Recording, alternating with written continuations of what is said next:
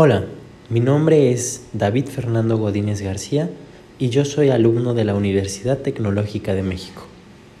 En este podcast hablaremos sobre la teoría dual del trabajo. Esta teoría se ha constituido en una de las ramas de la mayor atención dentro de la ciencia política y económica, como respuesta evidente a algunas manifestaciones sociales derivadas de temas tan sensibles como el desempleo y el subempleo. Esto mismo ha permitido que modelos como el mercado dual del trabajo intenten explicar el funcionamiento de la estructura informal de las interacciones con sus fenómenos y ordenamientos. La teoría central nos dice o consiste convencionalmente en que el mercado laboral está conformado por una demanda de trabajo con pendiente negativa, dado que la productividad marginal se considera como decreciente. Esto es gracias a que la productividad no es igual al salario real, es decir, si llega un incremento de los salarios reales por encima de la productividad del trabajo, esto implicaría costos elevados de producción, suscitados entonces a una menor demanda laboral. Nótese que entre más alto sea el coeficiente de la productividad, mayor será la capacidad productiva que alienta la demanda laboral y mejores serán los salarios reales. La oferta laboral descansa sobre la base de una pendiente positiva. Dado que el crecimiento en los salarios reales se traduce en estímulos para aumentar la oferta de trabajo. La existencia de un efecto de sustitución superior al efecto renta. En otras palabras, la oferta laboral siempre va a ser mayor, pero siempre se va a buscar el menor costo sobre esa productividad. La relevancia económica del trabajo supone que su mercado se haya analizado desde otras corrientes económicas.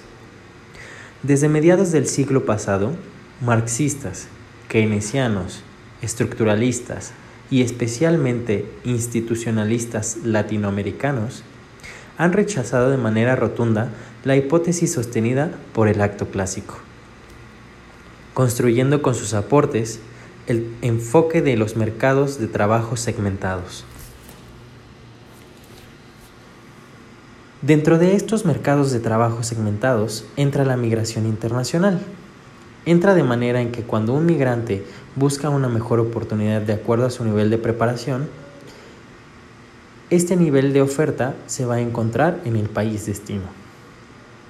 Como se había comentado antes, los migrantes pueden segmentarse como un ciclo económico en movimiento. Es decir, cuando una persona migrante se transporta de un lugar a otro, busca sobresalir o busca tener una oportunidad laboral. Es cuando se empieza un ciclo económico. De esta manera el migrante gasta y gana de la economía destino. La migración también se basa como segmento, ya que hay manos de obra más calificadas que otras y esto hace que muchas personas tengan mejores o distintas oportunidades laborales. También está la parte de las personas que no tienen una preparación o no tienen un conocimiento sobre ningún tema. Y ahí es cuando el mercado laboral se parte en dos, poniendo de un lado a los que están calificados y poniendo del otro a los que no lo están. Esto trae consigo consecuencias como la discriminación, pobreza o falta de oportunidades. Como conclusión, este enfoque se enfrenta al desafío de profundizar las complejas dinámicas laborales de este nuevo siglo, explicando una nueva realidad que quizás sea el inicio de un nuevo modelo social. Para poder entender este camino, se tiene que seguir profundizando en los impactos que están produciendo las nuevas formas de capitalismo y producciones flexibles. En las sociedades de todas las regiones del mundo, este conocimiento urge, pues los límites de trabajo se difuminan, la clase trabajadora de países desarrollados y en desarrollo decrece, mientras que la pirámide poblacional se modifica. Las mujeres logran conciliar trabajo y familia, los excluidos aumentan flujos migratorios globalizados que mueven millones de personas. Las máquinas sustituyen a los trabajadores menos calificados mientras que la flexibilidad precariza a los cuantificados. Los flujos de capital se hacen incontables, las condiciones ambientales se vuelven críticas y muchos estados tendrán que volver a planear sus modelos de desarrollo.